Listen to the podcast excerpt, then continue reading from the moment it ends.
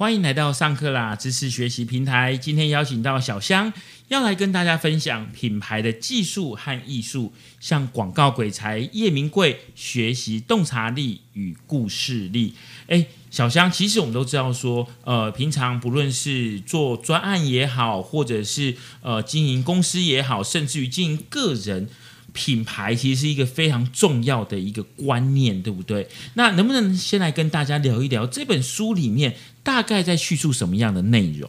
好，我觉得这本书哈，它其实是一个非常非常适合广告业界可以在进修，或者是如果你是正好要进入广告业，都很值得看一下这本书。那么这个作者呢是叶明贵先生，他是奥美广告副董事长暨奥美集团的策略长，他呢他是特别从企划创意广告的身份哦。慢慢从基层一路爬到台北奥美最高的决策者之一。那这本书里面呢，就分享了他在这个广告业界三十年来的一些呃，从品牌从无到有，从零到建构成完整一个品牌，甚至广告文案的过程。那在这里面，我又特别来分享一下，他这个书里面的两个故事。其中一个他很特别的是，他在说明他整个在左岸咖啡馆的整个广告的原型，其实是非常特别的。他说，当时呢，这个统一公司哦。只是想要在一九九六年的时候，把一个利乐包的包装，利乐包呢其实十块钱的那种利乐包，然后利乐包的这个包装呢改卖成十五块钱，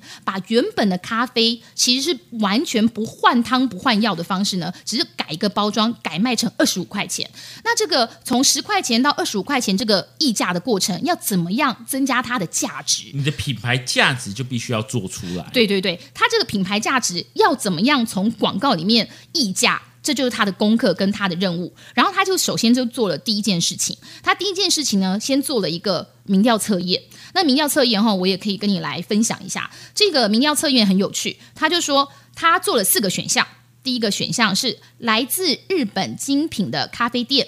还有来自英国首相的咖啡。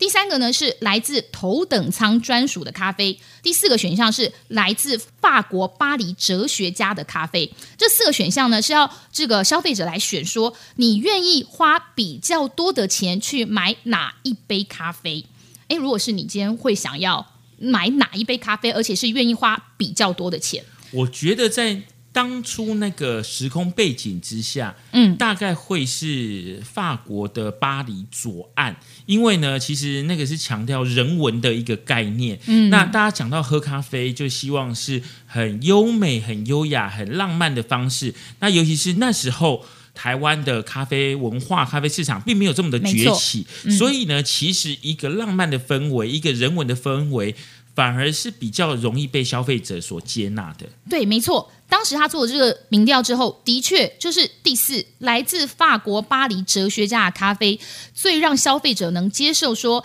他们愿意花比较多的钱来买这一杯咖啡。于是，整个巴黎左岸咖啡馆的原型就从他的脑海里面迸发了。所以呢，他当时还做了一个非常非常大胆的测验。他告诉他的创意团队说：“我们现在不是在卖咖啡。”我们现在要经营的是一家咖啡馆，所以他特别在这个当时的统一超商里面呢，就设立了一个小冰箱，成为左岸咖啡馆的专用冰箱，而且呢，把冰箱呢加以美学装饰成一个店中店的这个小概念哈，然后呢，就把左岸咖啡馆的杯装咖啡还有。做了很多系列的周边产品哦，有奶茶、起司蛋糕、冷藏布丁，甚至冰淇淋都放在这个小冰箱里面，用一种寄卖的说法，或者是一种增加渠道通路的方式，强化来自法国巴黎左岸的咖啡馆授权在台贩售的一个品牌故事。其实你有没有发现到？从头到尾没有这家左岸咖啡馆，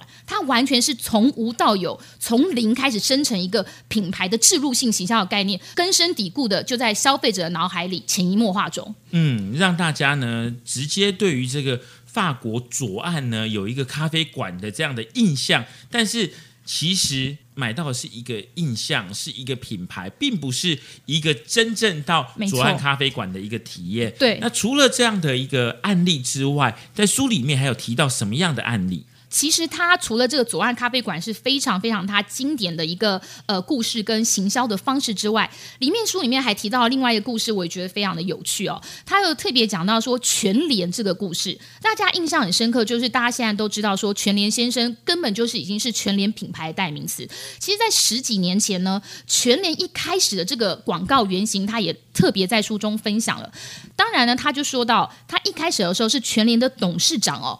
他特别找着这些创意团队来跟他们聊天的时候，就忍不住抱怨说：全联福利中心哦，在民营化之后，为了要在这么竞争的环境中保有这个福利中心的价格竞争力，所以什么事情都要锱铢必较。他说：那个便利商店哦，都开在十字路口，我们的店哦，都开在社区的巷弄里面，而且哦，我们都为了要省空间，很多地方呢。都这个宽度走道宽度很窄，然后呢，日光灯呢，我们只能放几支。它其实是一个忍不住的抱怨，并没有是真正的在跟他们聊一些呃主题啦，或是一些他们真正的需求。反而在这个细琐的抱怨的过程当中呢，就被这个叶明贵先生抓到了整个广告的原型。他说。他就发现说，全联什么都没有的概念，就是这些什么都不如人的地方，反而变成一个非常大的市场差异化。哦，怎么说？其实哈，这个什么都没有的策略背后呢，有一个消费者洞察。一般的消费者都会知道一个道理，就是羊毛出在羊身上嘛。